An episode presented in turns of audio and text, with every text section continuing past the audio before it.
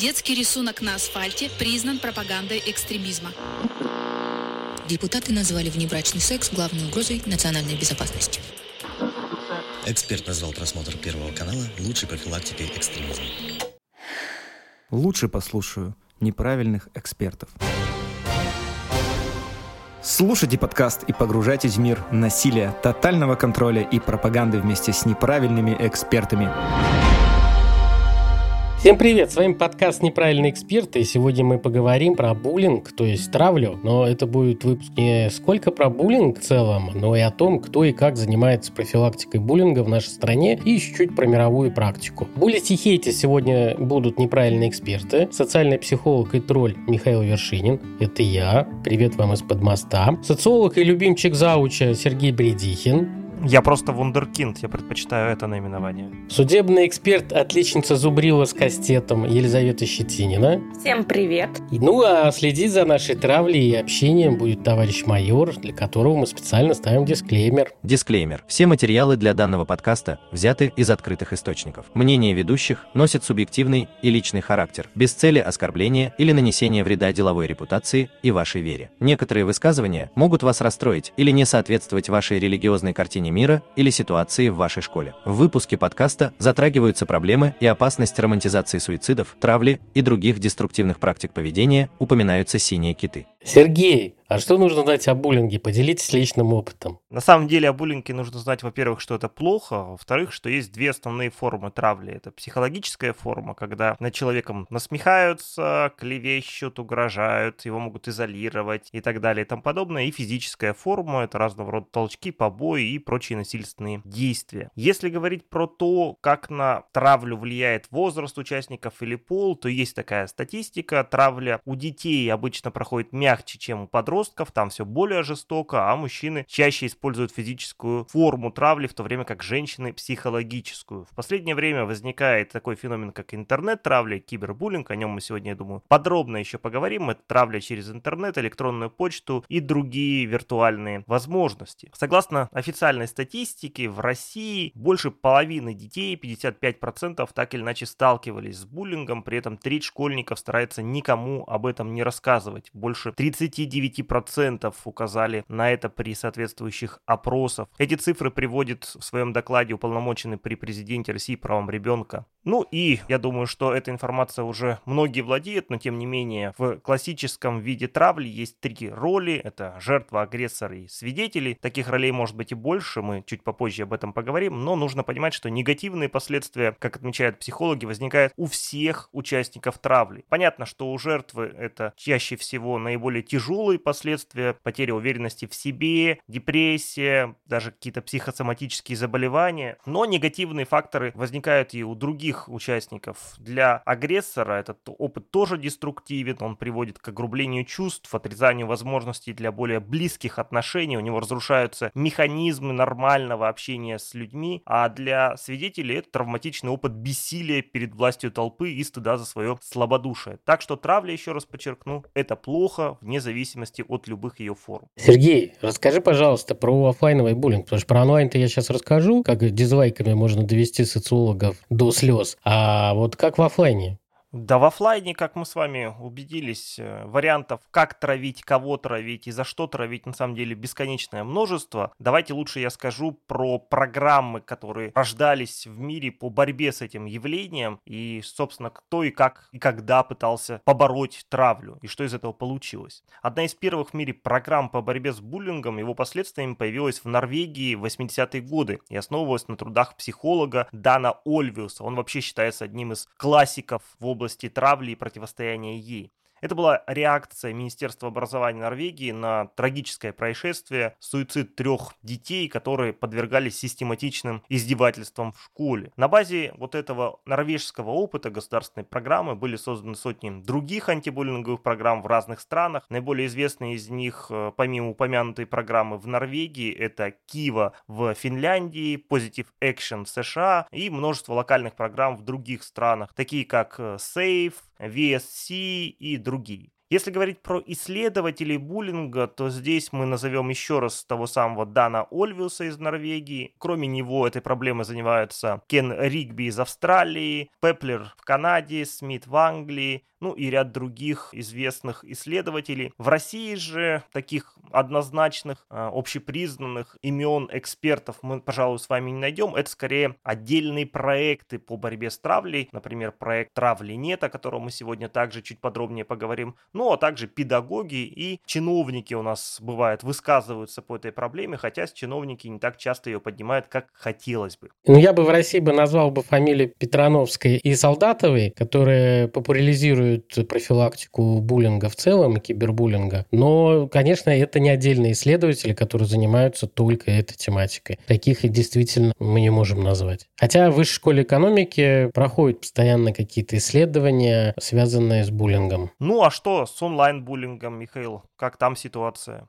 Вот я стал изучать онлайн-буллинг буквально там за несколько лет до пандемии. Меня знакомая уговорила погрузиться в эту тему, потому что один из видов работы, которую я занимаюсь вне записывания подкаста, это защита людей от информационных нападок. Это часто связано с политикой, либо там с войной конкурентов, используется там маркетинг, пиар и так далее, но в том числе и тролли. У меня достаточно большой опыт ведения различных форумов, где обсуждаются религиозные темы, изучение троллей болей. И я погрузился в тему кибербуллинга, который оказался намного сложнее, чем у взрослых. То есть у взрослых это называется мобинг, а когда говорим про детскую травлю в интернете, это кибербуллинг или электронная травля. Это такой вид травли, где преднамеренные агрессивные действия систематически на протяжении длительного периода применяются к человеку. Делает это либо группа, либо один человек с использованием различных электронных форм взаимодействия. И жертва себя не может защитить, и плюс она должна получать определенный вред от этого. С онлайн-травлей сталкивается большая часть наших детей и подростков, вне зависимости, в мегаполисе они живут или в городе. Большая проблема исследования вот этих девиантных практик сталкивается с тем, что когда детей опрашивают про травлю, они не понимают, что травля это плохо, они не рассматривают это как проблему. Они это рассматривают как элемент коммуникации, цифровой дедовщины, которая нормальная. И это, конечно, очень ужасно в этом плане. Особенности кибербуллинга часто связана с анонимностью агрессора, может охватывать очень много жертв, и по мере увеличения числа просмотров оскорбительного контента количество обидчиков может увеличиваться, то есть люди присоединяются. Вот как раз вы про роли то, что говорили. Помимо наблюдателей есть там одобряющие. Действительно, кибербуллингом, как и жертвой буллинга в офлайне, жертвой может стать любой. Причина может быть тоже любая. В качестве агрессора могут выступать друзья и незнакомцы. В отличие от офлайнового буллинга, когда у вас, например,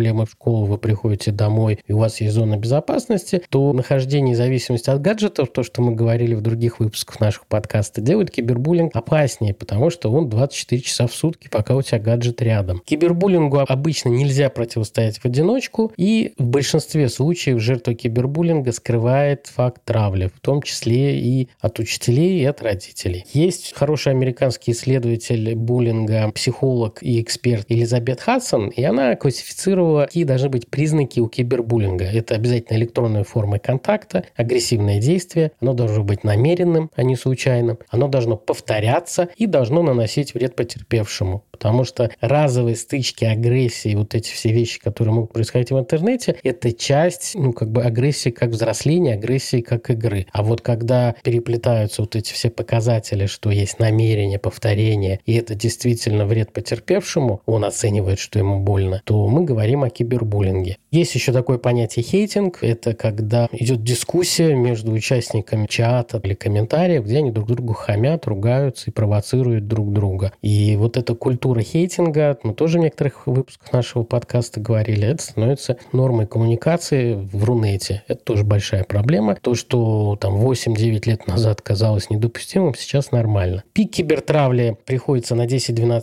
лет, если мы говорим о детях, а пик выбора роли агрессора приходится на 13-16 лет, согласно исследованиям. Более того, часто случаются так называемые комбинированные ситуации, когда в одном месте ребенок жертва, он приходит домой, садится за компьютер, он становится агрессором и удовлетворяет свою боль, вытесняет ее в другом сообществе. Также есть исследования, которые доказывают, что те дети, которые любят заниматься травлей в офлайне, они также практикую свои навыки и в онлайне. Сергей, я начал рассказывать про людей, которые присоединяются к травле, а там же есть еще какие-то роли. Можете рассказать, вот если взять какую-то типичную школьную травлю, какие там есть типажи? Да, Михаил, на самом деле моделей участников школьного буллинга и в целом буллинга их довольно много. Самую простую, наверное, я уже назвал, когда есть жертва, агрессор и свидетели, но есть и более обширные модели, которые добавляют к этому другие категории. Ну, например, у агрессора могут быть последователи, которые присоединяются к травле. Могут быть те, кто стоит и одобряет, смотрит, наблюдает и поддерживает травлю. Это категория одобряющих. Это может быть активно одобряющие, могут быть пассивно одобряющие, которые стоят, ничего не делают, либо провоцируют провоцируют на еще большую агрессию. Могут быть также и равнодушные свидетели, которые в принципе считают, что ситуация их не затрагивает. Но у жертвы тоже с ее стороны могут быть свои категории подключающихся. Это могут быть защитники, которые активно выступают в защиту жертвы, или потенциальные защитники, которые готовы это сделать, но в силу тех или иных факторов этого не делают. Таким образом, на самом деле суть здесь сводится к тому, что практически весь коллектив, если мы это берем школьную группу, например, или студенческую группу, весь коллектив так или иначе включаются в этот процесс травли и думать о том, что кто-то вот подвергается один травле, а у остальных все замечательно, на самом деле это неправильно. Если говорить про вопрос, кто чаще может стать объектом травли, есть ли здесь какие-то категории людей, которые чаще становятся объектами, на самом деле действительно такие категории можно выявить и такие ситуации можно выявить. Об одной из них вы уже говорили, это онлайн-травля, кибербуллинг. Здесь ну, любой из нас может подвергнуться этому явлению вне зависимости от нашего возраста, пола, расы, этнической принадлежности, социального статуса в интернете, как говорится, все практически равны. Другая ситуация – это травля взрослых людей, людей, которая происходит на рабочем месте. На самом деле проблема серьезная, о ней вот в российском обществе как совсем не принято говорить, а многие люди подвергаются ну, систематичной травле со стороны руководства, со стороны коллег, и эта ситуация очень травмирующая, потому что если ты в школе, то ты, конечно, еще можешь кому-то взрослому подойти и рассказать, а взрослый человек в нашей культуре считается, что должен справляться со своими проблемами сам. Там возьми бутылку, выпей, или не плачь, ты не девчонка.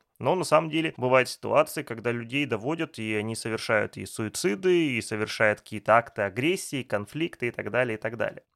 Мне кажется, надо отдельный подкаст посвятить вопросам, связанным с буллингом на рабочем месте. И что делать, если ты находишься в ситуации травли. Я когда я вот готовился несколько лет назад к созданию своего семинара, смотрел в американских профсоюзах есть отдельные программы по мобингу, где они помогают членам профсоюзов бороться с травлей на местах. И есть даже отдельные сайты для взрослых, как раз которые помогают бороться.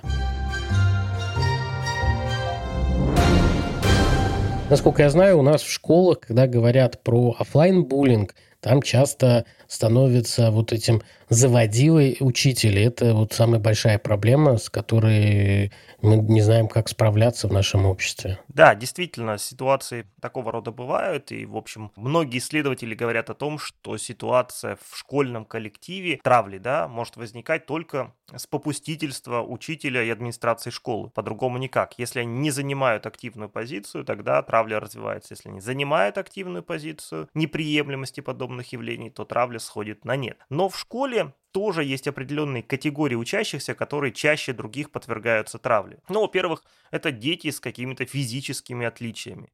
Это могут быть отличия во внешности, весе, росте. Это может быть какое-то заболевание, которое выделяет из коллектива. Все, что отличает ребенка, может, к сожалению, стать причиной или фактором травм. Дети, которые отличаются в социальном плане. Например, дети, которые приехали из других стран, да, дети с миграционной историей, дети, принадлежащие к определенным этническим группам, также могут стать объектами издевательств. Дети с эмоциональными поведенческими отличиями и проблемами. То есть те дети, для которых характерно характерна тревожность, депрессия или какие-то не совсем вписывающиеся в обычные рамки реакции, легко становятся целями для буллинга. Те дети, у которых есть свои интересы, которые увлекаются какими-то хобби, отличающимися от интересов э, большинства учеников, дети с нетривиальными, нестандартными взглядами, такие вот белые вороны своего рода, вундеркинды, они тоже могут стать объектом травли. Безусловно, социальный статус играет одну из ключевых э, ролей, и те дети, которые которые не могут обрести социальную популярность, статус в школе, например, дети плохо обеспеченных родителей, не имеющие современных модных новинок в области электроники, дети, которые каким-то образом выделяются в общении, у них нет навыков социальной адаптации. Вот все эти категории легко становятся объектами травли. Но кроме того, подмечено, что более часто объектами травли становятся двоечники и наоборот круглые отличники, любимчики учителей, физически слабые дети,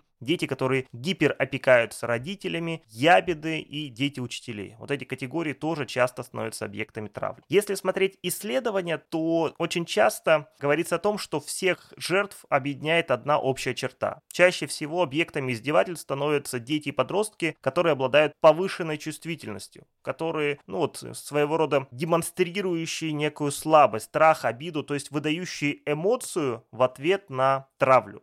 И вот эта вот эмоция, эта реакция, собственно, и подпитывает ожидание агрессора. Через вот эту эмоцию рождается то самое чувство превосходства, которое, собственно, и является желаемым для агрессора. Мальчики становятся чаще жертвами и чаще, наоборот, агрессорами, чем девочки. И методы травли тоже отличаются в зависимости от пола. Мальчиков чаще бьют, а про девочек одноклассницы, как правило, распускают порочащие слухи. И вот мы с вами про суициды, когда говорили, в том числе и в подростковой среде, специфика российского суицида, что это в основном мальчики, их больше, чем девочек. Да, если смотреть статистику, то у мальчиков больше законченных суицидов, и это, кстати, тоже такая печальная история. Но вот возвращаясь к экспертам российским в области травли, вы уже упомянули Людмилу Петрановскую, и вот ее мнение хотелось бы привести. Она говорит о том, что на самом деле, что для того, чтобы стать объектом травли, нужно обязательно быть э, каким-то ненормальным, особенным, выделяться. Это не совсем так. В общем и целом, причина травли не в особенностях жертвы, а в особенностях группы, где происходит это явление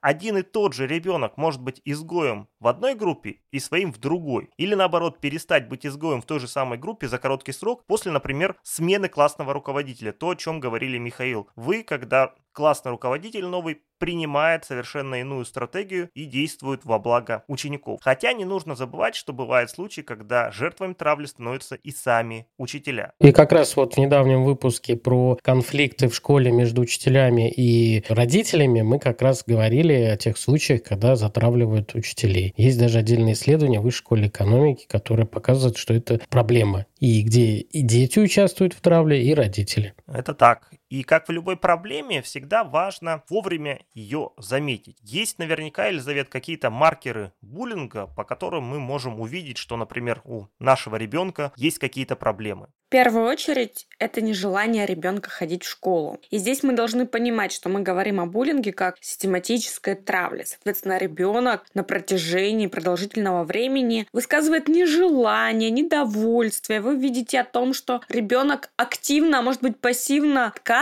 посещать. Говорит о том, что он устал, говорит о том, что у него не сделано домашнее задание. Иногда дети открыто говорят, что он не пойдет на тот или иной урок, потому что там его травят педагог, либо травят одноклассники. Он не пойдет на физкультуру, потому что на физкультуре все над ним смеются. Соответственно, здесь мы должны вовремя уловить этот знак и попытаться выяснить все-таки, почему причина и как эту причину можно решить. Зачастую родители говорят о том, что мы мучились, ходили 11 лет в школу, и ты потерпишь 11 лет в школу походишь. И решать эту ситуацию вовремя отказываются, и, соответственно, дальше мы видим различные негативные последствия. Второе – это нежелание ребенка разговаривать о школе. Вы спрашиваете, как у него дела, вы спрашиваете, как дела у его одноклассников. Он отказывается об этом говорить, и говорит, что это неинтересно, это не актуально. Он перестал рассказывать вам об этой школьной прекрасной жизни, хотя раньше любил школу, дружил с одноклассниками и с удовольствием делился с вами теми или иными эмоциями. Соматическое проявление страха – это тоже очень важный момент, когда мы видим, что ребенок каждое утро на протяжении продолжительного времени отказывается идти в школу. Может быть, у него случаются проблемы, связанные с приступами боли в животе. Он жалуется, что у него животик болит, либо говорит, что в очередной раз, видимо, что-то не съел не свежую печеньку и отравился. А может быть, у него поднимается температура, при том врачи не могут могут установить э, конкретные причины, потому что анализы показывают, что здоровье у него в полном порядке. Обратите внимание на э, визуальный образ ребенка. Опять-таки стал замкнутый, стал прятать руки, перестал с вами общаться. Посмотрите на вещи ребенка. Здесь мы говорим даже не о пубертатах, мы говорим о малышах, которые чуть-чуть помладше. Вы видите разорванные тетрадки, вы видите, что в очередной раз на рюкзаке что-то отвалилось, хотя рюкзак новый, дорогой, фирменный, качественный. Вы видите, что ребенок в очередной раз потерял шапку,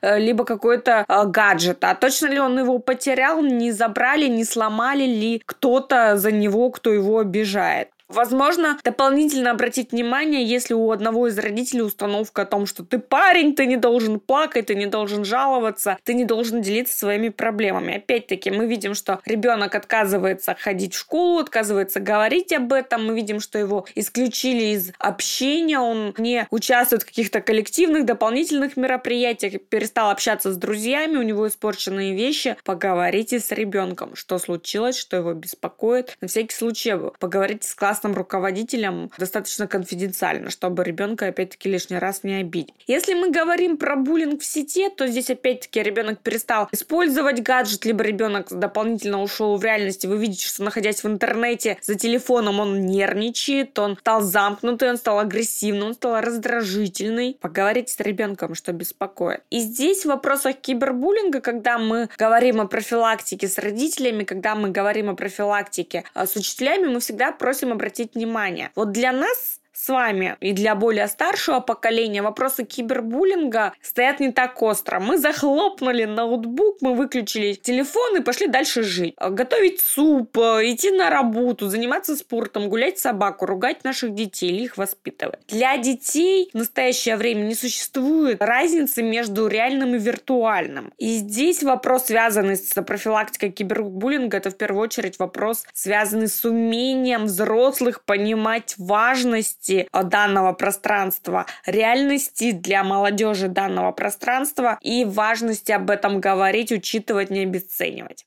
Для нас очень важно, что мы социализировались без интернета. Для нас цифровая личность не настолько важна, как для детей. А дети, которые выросли при интернете, там, с гаджетом там, с второго-третьего класса носятся, для них их цифровая личность, она намного важнее. У них часто социализация происходит в интернете. Когда мы говорим про уровень профилактики, конечно, все специалисты говорят, что нельзя это делегировать на школу, то есть это все должно начинаться именно из семьи, с дома. Проблемы, связанные с травлей, вот мы с вами недавно дискутировали, что там арестовали 16-летнюю девушку, которая доводила других детей через интернет там, до нанесения себе травм. И оказалось, что у нее семья в жестком разводе, там дележе, имущество, и именно вот такие проблемы в семье под подталкивают к агрессии, к становлению на даже преступный образ жизни, особенно если это связано с доведением до самоубийства, что тоже противозаконно. Мы должны исходить из того, что первый уровень профилактики – это дома, где ребенок должен чувствовать себя в безопасности, он должен не бояться говорить что-то родителям. Советы не бояться родителей их легко очень говорить, очень тяжело это выстраивать такую среду в доме. По крайней мере, он должен знать, что в экстренном случае даже если он виноват и накосячит,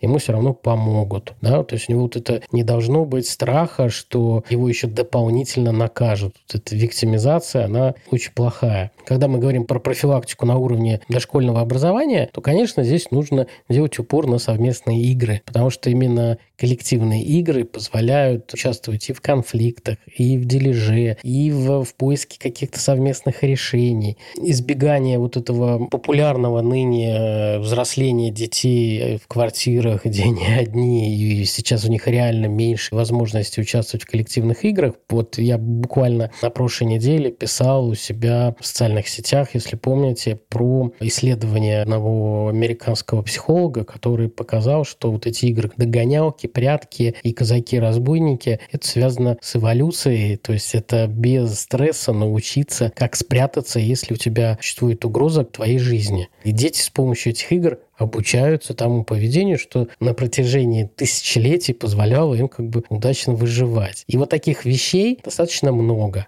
И в детском саду это тоже нужно, и после детского сада, чтобы у ребенка должны быть друзья не только в школе, но и еще где-то, чтобы проблема именно с одной корзиной не разрушила его жизнь, чтобы у него было несколько корзин, куда он может переключиться, ну, ему будет легче это переносить. И когда мы говорим про профилактику, то есть это первичная профилактическая работа, это включать в эту профилактику обучающихся наиболее активных, преподавателей, обсуждение проблем, только не сколько буллинга, сколько конфликтов и методов их решения. Во многих школах есть службы примирения, но родители и родительские комитеты о них не знают. Дети часто не знают. Мало где внедряется школьная медиация. Обычно ее сводят к тому, что перед заучем дети там «ты меня простил, простил», руки пожали, разошлись, и это дальше воспроизводится вот этот буллинг. Есть понятие, вот благодаря травле нет, фонд «Журавлик», мы сегодня про него тоже будем говорить, понятие антибуллинговой хартии, то есть что школа внедряет на уровне культуры, которая есть в школе, то травля – это недопустимо. И вторичная профилактика – это привлечение психолога, родителей, детей, системная работа с жертвой, с наблюдателями и вообще с проявлением нездоровой агрессии, потому что есть здоровая агрессия. И все должны быть, конечно, замотивированы быть на эту работу.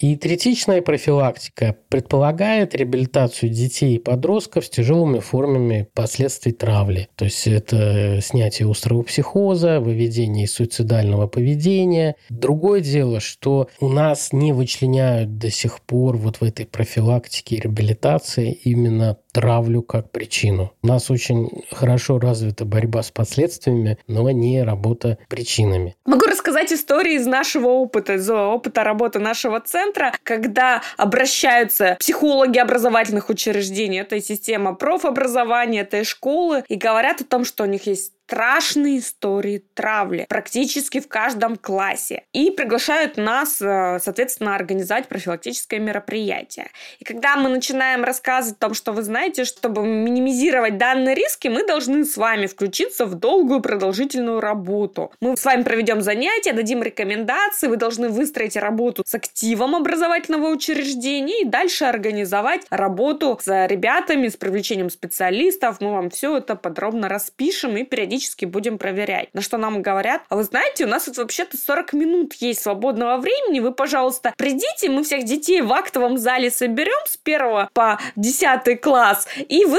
быстренько, у нас очень мало времени, вы, пожалуйста, нас уважайте, да, расскажите так, чтобы травли не было. Так не работает. Это долгий процесс, это продолжительный процесс, процесс вовлечения всех, включая родителей. У нас недавно даже была серия лекций в регионе. А, какой-то проект, не могу сейчас сейчас вспомнить э, название, ну, какая-то некоммерческая организация получила грант на проект «Отцы против травли». И представители родительского сообщества активно включались в то, как помочь детям, как узнать признаки, что делать, если та или иная ситуация произошла. Это классный опыт. К сожалению, его на данный момент не тиражируют, но я думаю, что, возможно, в ближайшее время и в нашем регионе родительское сообщество активно будет включаться в профилактику. Ну вот выступление перед большим количеством школьников – это вообще какой-то метод Кашпировского Достоевского старый. Навеивает, видать, учителей что-то, сидение перед телевизором, заряжать воду, что ты вот так выступишь перед всеми и зацветут цветы. Такого не бывает. Это всегда нужно работать с группами риска. Нету никогда возможности работать со всеми. Ты должен ориентироваться именно с группами риска. Педагоги также думают, что если мы по приглашению администрации образовательного учреждения пришли 40 минут, даже час, ну, обычно говорят час, а потом, знаете, у нас есть другие вопросы, вы, пожалуйста, закругляйтесь, коллеги. Мы проработали, рассказали про алгоритмы, представили методические рекомендации, насколько это возможно, и потом столько удивлений, почему проблемы не рассосались. Так не работает. Это долгий, продолжительный процесс. И запустить риски, взрастить риски, это можно сделать в течение суток. Э, разжечь травлю, добавить этнических конфликтов и всего остального. Может быть, мы когда-нибудь посвятим этому отдельный подкаст. В целом...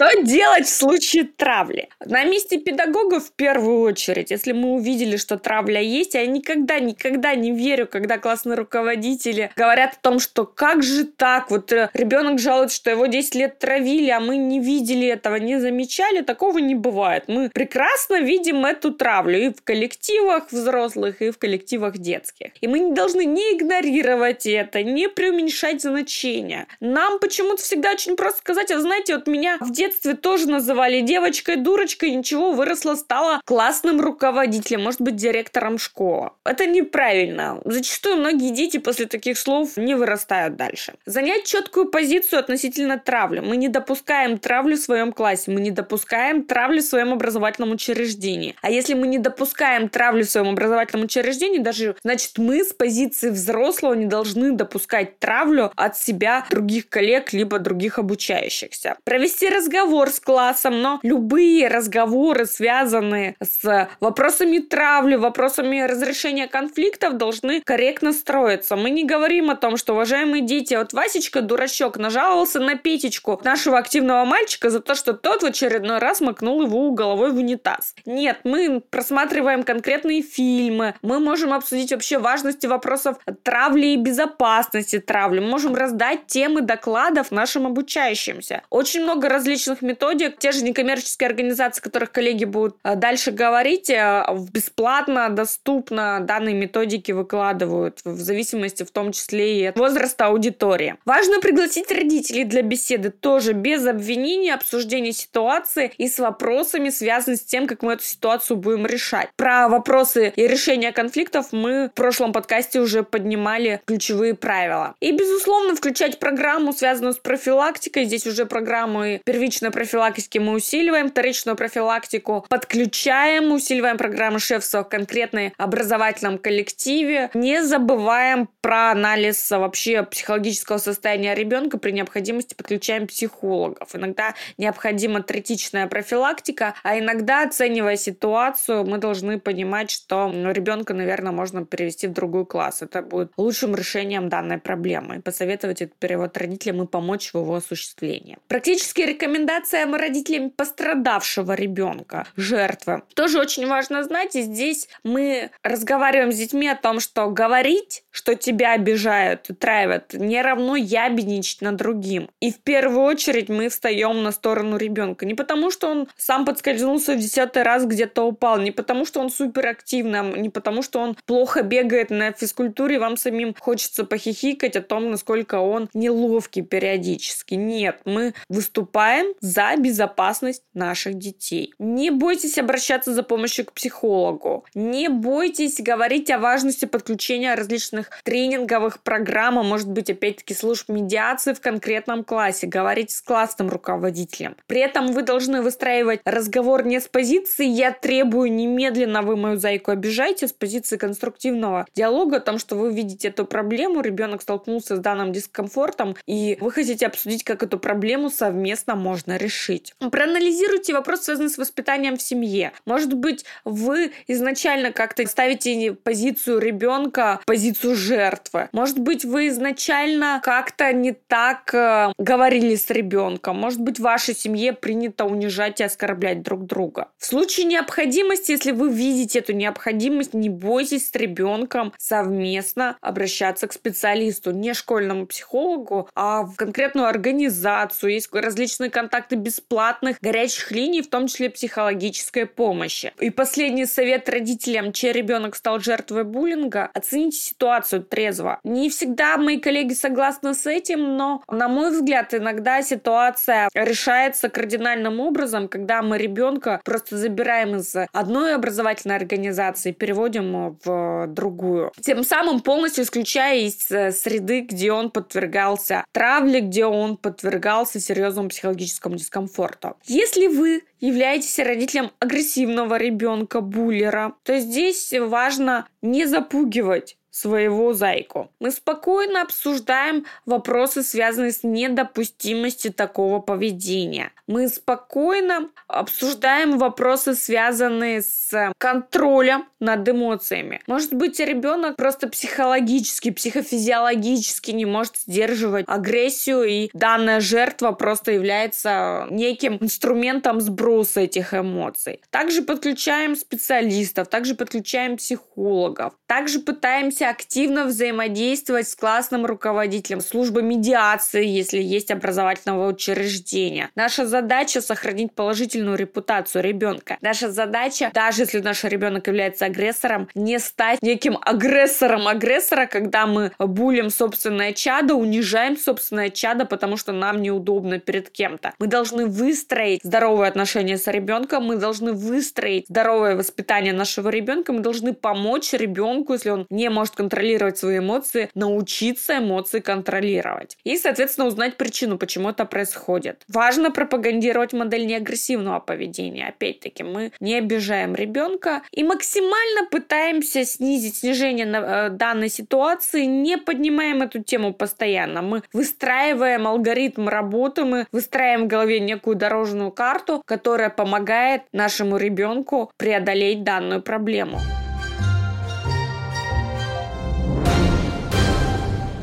Михаил, а какие службы, может быть, государственные или муниципальные службы или фонды есть в нашей стране, кому можно обратиться в случае, если наш ребенок стал жертвой травли или является агрессором, чтобы помочь получить дополнительные рекомендации?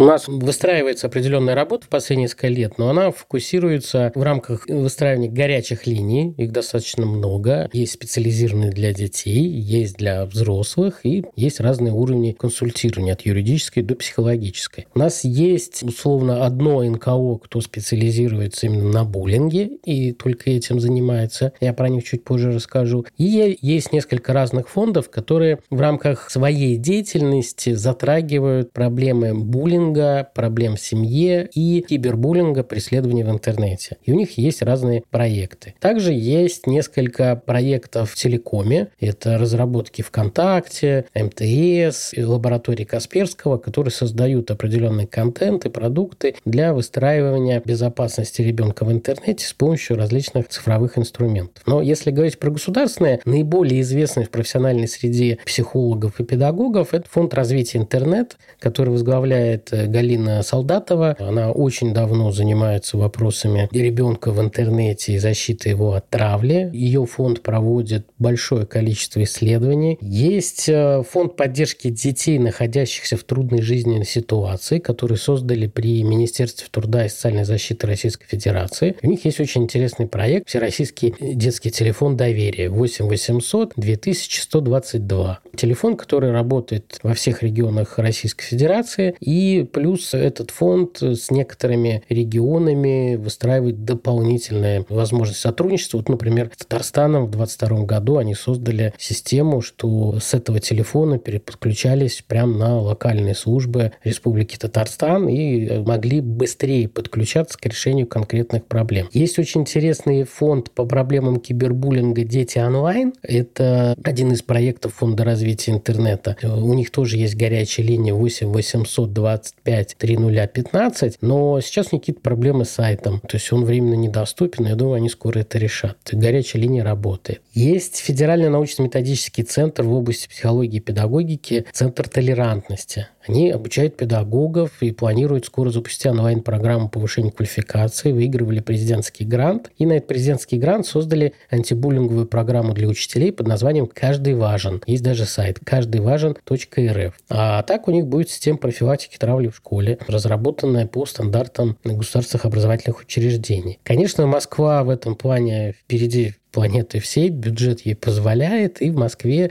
развиты несколько направлений, которые позволяют снижать вот это накал страстей в офлайне и в онлайне. Это городской психолого-педагогический центр Департамента образования и науки города Москвы. При них есть горячая служба примирения и проект э, «Школа Москва. Антибуллинговая программа». Плюс у них круглосуточная горячая линия «Ребенок в опасности» 8 800 707 70 22 и есть чат-бот Добрыня в Телеграме, где дети могут анонимно связаться, сообщить о своей проблеме. Также есть научно-исследовательский центр мониторинга и профилактики деструктивных проявлений в образовательной среде. Он проводит исследования, у них есть форум «Травли – это не норма» и цифровой психолог, который оказывает консультацию. Есть Лига безопасного интернета. Это общественная проправославная организация, которая связана с Мизулиной-младшей. Тем не менее, несмотря на свою консервативность и порный подход, они занимаются вопросами профилактики буллинга и распространения деструктивного контента. В Питере есть НКО, кризисный центр для женщин «Инга». Они занимаются разными вопросами юридической помощи, психологической поддержки тех, кто столкнулся с физическим и сексуальным насилием в офлайне, кого преследуют, правоохранители не реагируют на какие-то просьбы потерпевших. И у них есть отдельная помощь, кто столкнулся с киберсталкингом. Это уникальная достаточно услуга. Про другие НКО и какие-то вот консультации, связанные с киберсталкингом, я не слышал. Самое известное НКО «Журавлик» в нашей стране, которые развивают проект «Травли нет». И помимо того, что они развертывают как раз антибуллинговые программы в школах, и вот как раз мы сегодня про хартии антибуллинговые говорили, это их подход. У них огромное количество полезного, бесплатного контента, который можно использовать как родители, как дети, так и директора школ, учителя. И также у них есть горячая линия поддержки по вопросам травли 8 8 800 544 14. Есть проект «Школа поддержки».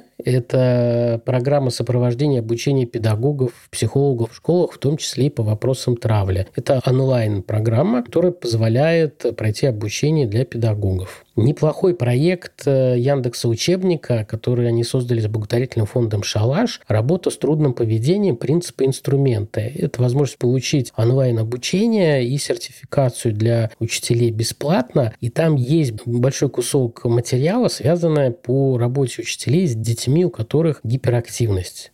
Есть э, сайт э, защиты детей от Касперского. Там тоже огромное количество материалов, которые одни написаны для детей, которые они могут изучать, и есть материалы для взрослых. Есть Центр безопасности ВКонтакте, и у ВКонтакте есть хороший проект, называется «Ничего страшного». Это отдельный сайт кибербуллинг.нет, где они рассказывают, что такое травля, как э, с ней бороться. Этот сайт им как раз помогал создавать НКО «Журавлик». Есть э, информационный сайт «Мобингу нет». Там большое количество статей, но сайт уже не обновляется около года. Видать, э, у них какие-то проблемы. Есть горячая линия «Помогите мне» у ресурсного центра, с которым вы можете связаться. И в целом большое количество горячих линий психологической поддержки для детей, которые связаны с суицидом и что-то еще, они, конечно, тоже будут помогать ребенку или взрослым, кто обращается туда по вопросам, связанным с травлей. Но вот те, которые мы сейчас назвали, они более специализированы. Говорить о том, что государство подходит системно как-то к борьбе с травлей, пока тяжело и не совсем правильно, хотя вводят определенные новые должности, планируют на них выделять определенное финансирование.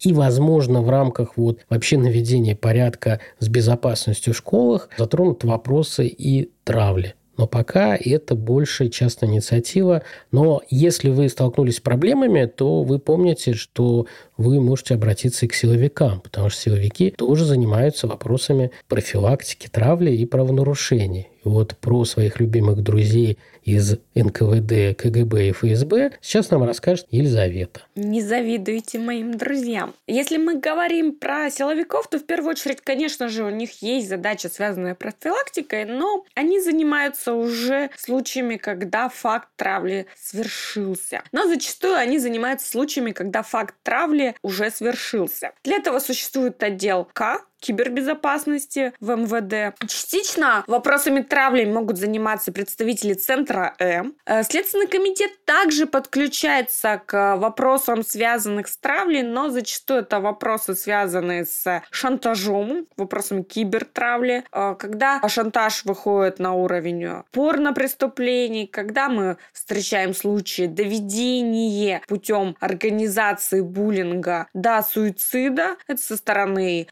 коллективов, это со стороны аналогов каких-нибудь ужасных и страшных сообществ типа Синего Кита, то здесь уже коллеги подключаются. Говорить о том, что а, представители силовых структур занимаются там первичной профилактикой буллинга, нет. Их специализация это вопросы профилактики противоправного поведения, но зачастую противоправное поведение связанное с профилактикой экстремизма, профилактикой участия в несанкционированных шествиях, митингах и так далее.